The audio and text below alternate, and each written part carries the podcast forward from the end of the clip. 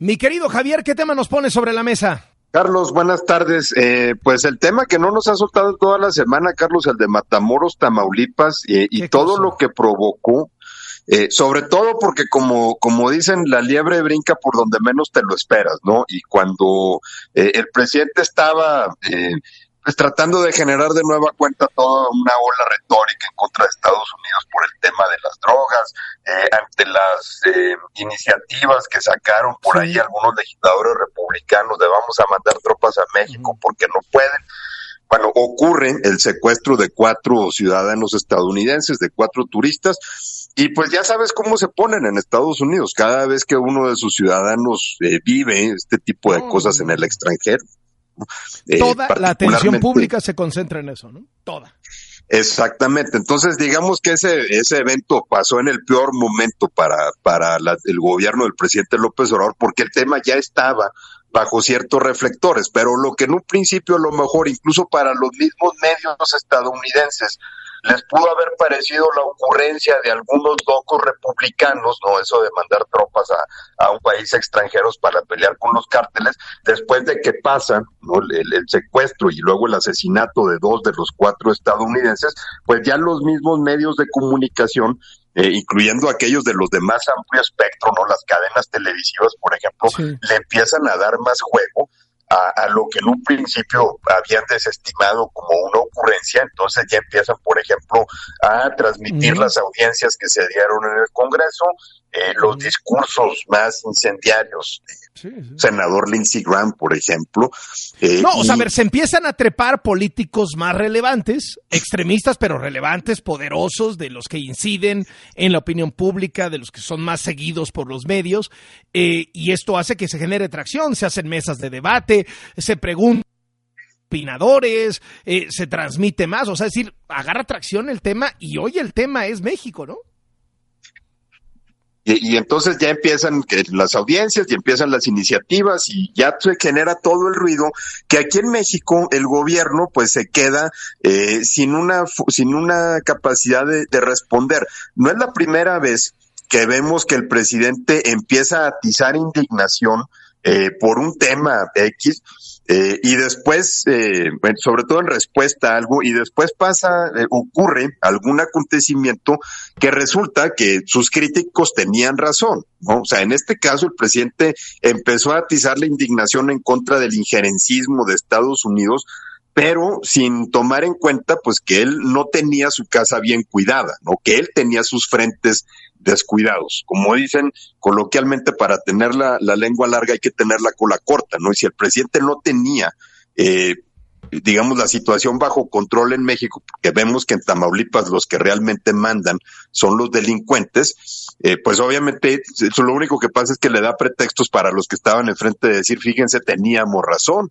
el gobierno mexicano no es capaz de controlar su, su territorio, ¿no? Esto, independientemente de todos los señalamientos que hubo sobre las diferencias cuando el, la víctima de un delito es estadounidense o extranjero que se resuelve rápido, digo, eso por supuesto también es un elemento a, a tomar en cuenta, pero todo este episodio lo que realmente eh, dejó fueron evidencias, ¿no? Las evidencias que, que necesitaban los elementos más extremos de, la política estadounidense de que ellos están, estaban en lo correcto cuando decían que el gobierno mexicano no tiene control sobre su propio territorio. Eh, ¿Cuáles son sus propuestas? Eso es otra cosa. Por supuesto que sus iniciativas de mandar tropas a México pues son absolutamente absurdas, ¿no? Sobre todo porque ellos no reconocen ninguna responsabilidad en la violencia que se ha desatado en México, ¿no? Empezando, por ejemplo, por el hecho de que es muy probable que los fusiles de asalto, las R-15 o los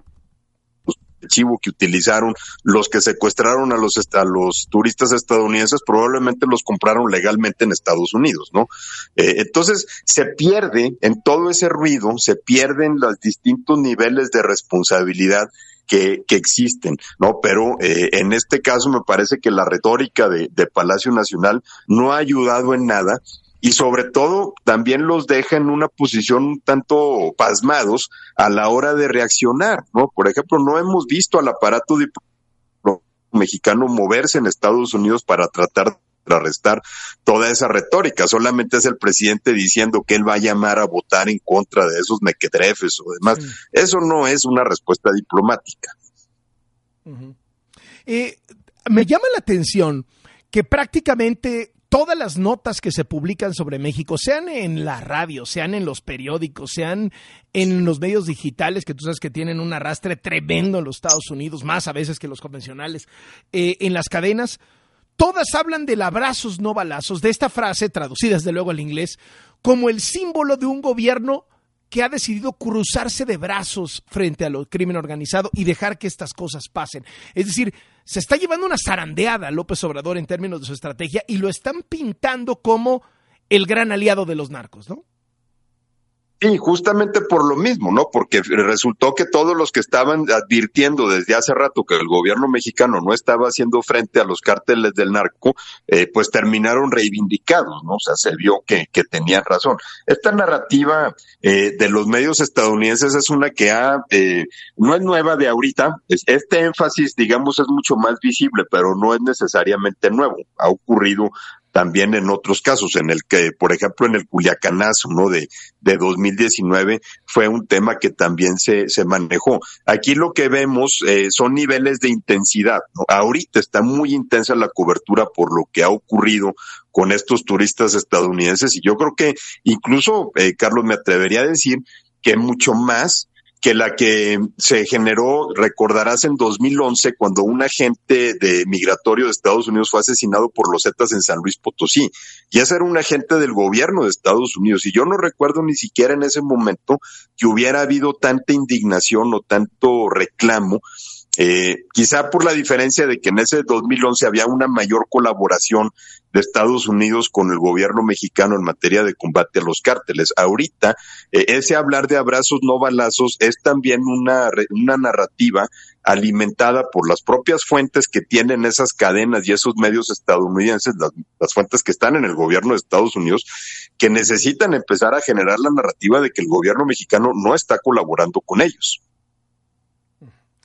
Eh, digamos, hay claramente dos respuestas. Primero, el gobierno de Biden está siendo mucho más cauto, porque además López Obrador le está ayudando tremendamente con el tema migratorio y eso pesa muchísimo. Pero los republicanos están teniendo un festín, ¿eh? Un festín. Claro, y esa, esa cautela entonces también va a tener sus límites.